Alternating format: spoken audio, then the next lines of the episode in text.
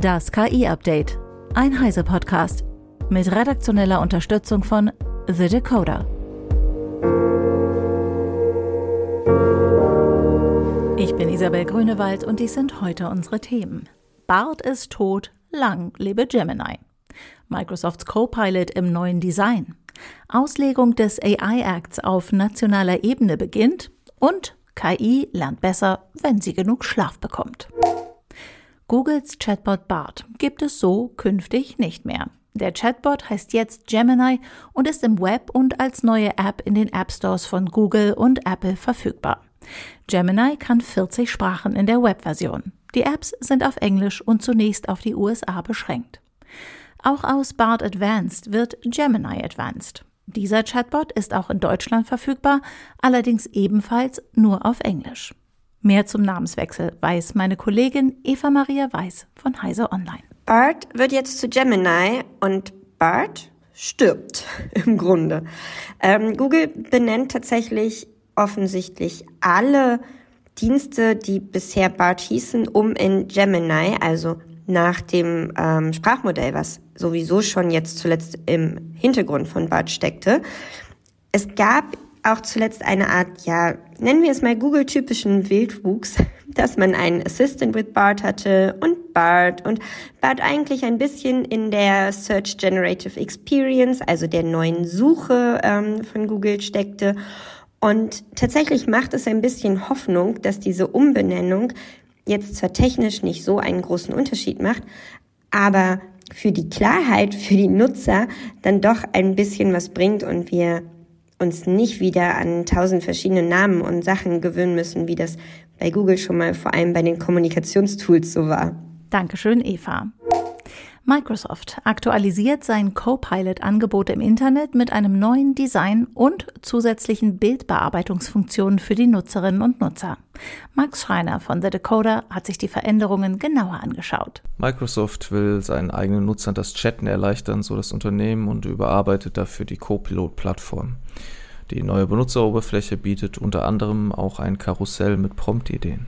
Die Bildgenerierung Copilot wurde auch deutlich verbessert. Nutzer können da beispielsweise jetzt nicht nur die Bilder erstellen, sie können sie auch direkt verarbeiten, indem sie beispielsweise Objekte hervorheben, den Hintergrund eines Bildes verwischen oder einen Pixelfilter über das Bild legen.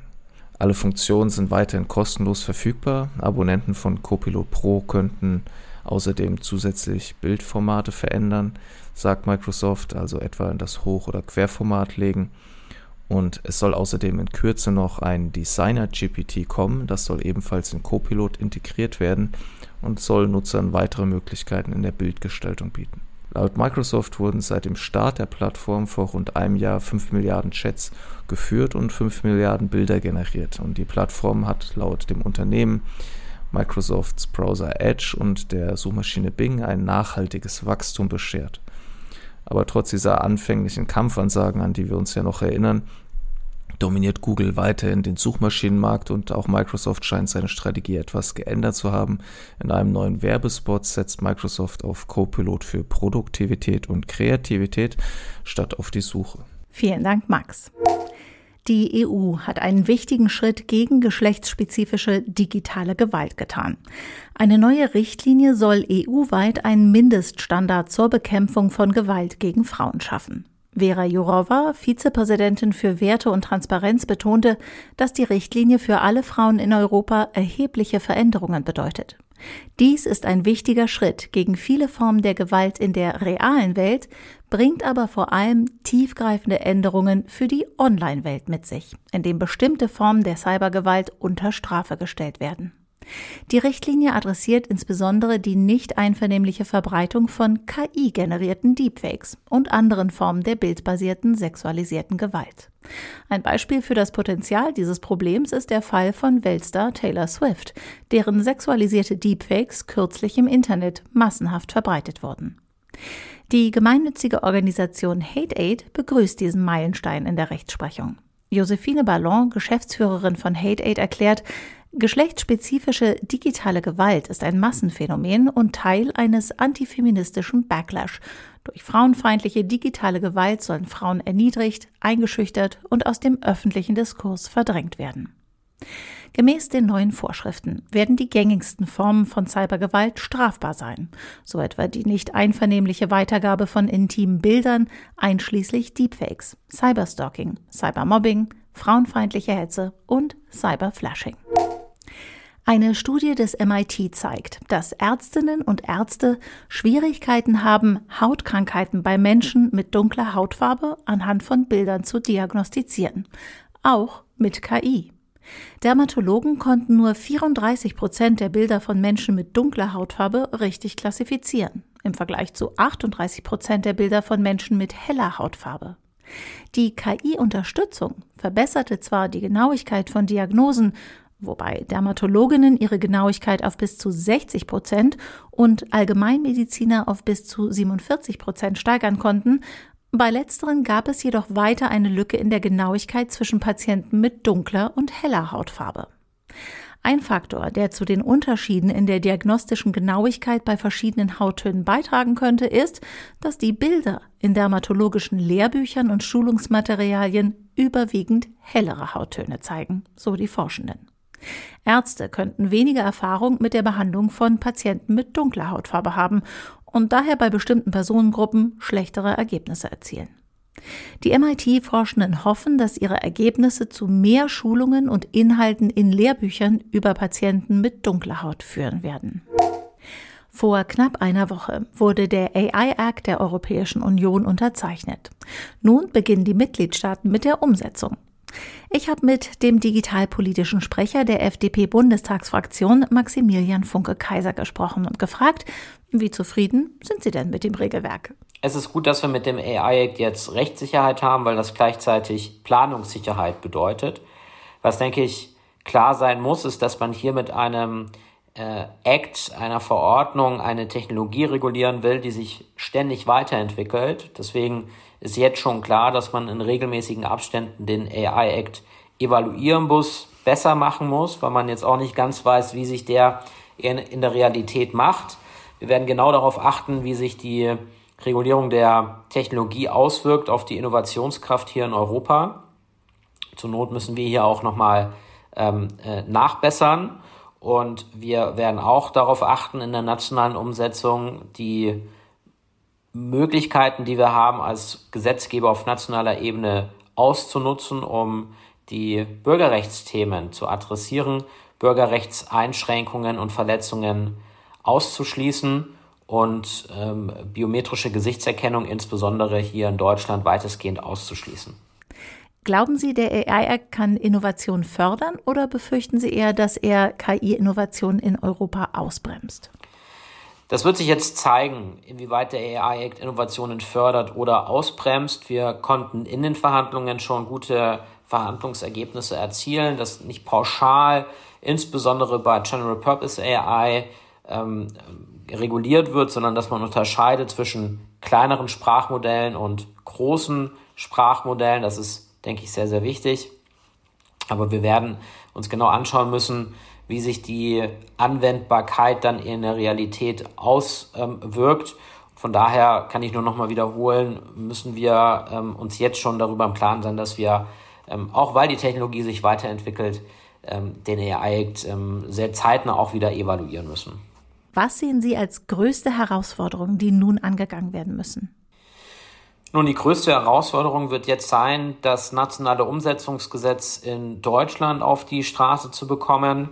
Es gibt ja Fragen, die noch geklärt werden müssen, Auslegungsfragen, die äh, Geschichten zum Thema biometrische Gesichtserkennung, die werden alle auf nationaler Ebene nochmal ähm, geklärt, weil es ja Öffnungsklauseln gibt. Klar ist, zum einen, wir wollen eine einheitliche Auslegung des AI-Actes, dass es keine DSGVO 2.0 gibt in Deutschland, weil ähm, wenn wir jetzt auf europäischer Ebene Planungssicherheit haben, das aber durch äh, unterschiedliche Auslegungen in Deutschland konterkariert wird, dann haben wir eben keine Planungssicherheit mehr, sondern unnötige Bürokratie.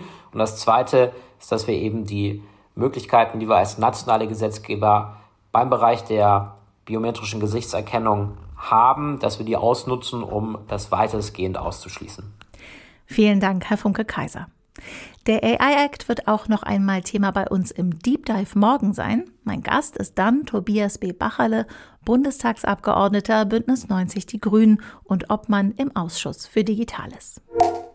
Es gibt verschiedene Theorien über die Art und Weise, wie Menschen Erinnerungen speichern und abrufen. Eine davon ist die Complementary Learning Systems Theory. Sie besagt, dass das Zusammenspiel zwischen dem Hippocampus und dem Neokortex, also zwischen einem vereinfacht gesagt schnell lernenden und einem langsam lernenden Hirnareal, maßgeblich daran beteiligt ist, neue Erfahrungen in Erinnerungen umzuwandeln. Ein Prozess, der vorrangig im Schlaf stattfindet. Solche Theorien aus der Hirnforschung machen sich längst die Entwicklerinnen und Entwickler neuronaler Netze zunutze. In einer aktuellen, noch nicht von unabhängigen Experten geprüften Studie wollten Forschende der Universität von Catania in Italien herausfinden, ob KI-Modelle zuverlässiger werden, wenn sie nicht durchgängig mit neuen Informationen bombardiert werden, sondern zwischendurch die Möglichkeit haben, Informationen sacken zu lassen. Um zu testen, ob eine Aufteilung in Schlaf- und Wachphasen die Algorithmen in ihrer Anwendung robuster macht, haben die Forscherinnen und Forscher eine Trainingsmethode namens Wake Sleep Consolidated Learning, kurz WSCL, entwickelt und diese für ein Modell zur Bilderkennung angewandt. Und das zeigte Wirkung. Die Forschenden haben ihren mit WSCL trainierten Algorithmus mit drei gängigen Bilderkennungsmodellen verglichen. Die Erkennungsrate lag zwischen 2 und 12 Prozent höher. Außerdem war der sogenannte Vorwärtstransfer höher. Das Modell hat also mehr altes Wissen angewandt, um neue Aufgaben zu lernen. Das sei ein Hinweis darauf, dass die Plastizität neuronaler Netze durch konkrete Schlaf- und Wachphasen verbessert werden kann, schreibt das Forschungsteam. Apple und Forschende der University of California haben ein Open-Source KI-Modell namens MGIE entwickelt, das Bilder via Textprompt bearbeiten kann. MGIE steht für Multimodal Large Language Models Guided Image Editing und verwendet multimodale große Sprachmodelle für pixelgenaue Bildmanipulation. Das Modell kann sowohl globale als auch lokale Manipulationen durchführen, darunter gängige wie Beschneiden, Skalieren und Drehen sowie fortgeschrittene Manipulationen wie Hintergrund- und Objektänderungen und das Zusammenfügen mehrerer Bilder. MGIE ist als Open Source Projekt auf GitHub verfügbar und könnte einen Ausblick darauf geben, welche neuen Funktionen das Unternehmen für zukünftige macOS und iOS Versionen plant. Aktuell ist MGIE jedoch noch Grundlagenforschung. Das war das KI-Update von Heise Online vom 8. Februar 2024. Eine neue Folge gibt es jeden Werktag ab 15 Uhr. Werbung. KI ist bereits Teil unseres Alltags und der Bedarf an schneller Entscheidungsfindung und leistungsstarker KI steigt branchenübergreifend. Aus diesem Grund sorgen wir für mehr Transparenz, Vertrauen und Zugang, damit alle davon profitieren. Unser leistungsstarkes Hardware- und Softwareportfolio ermöglicht es, KI schneller als je zuvor umfassend einzusetzen und ganze Industrien zu transformieren. Mehr Infos unter www.intel.de/ki. Es beginnt mit Intel.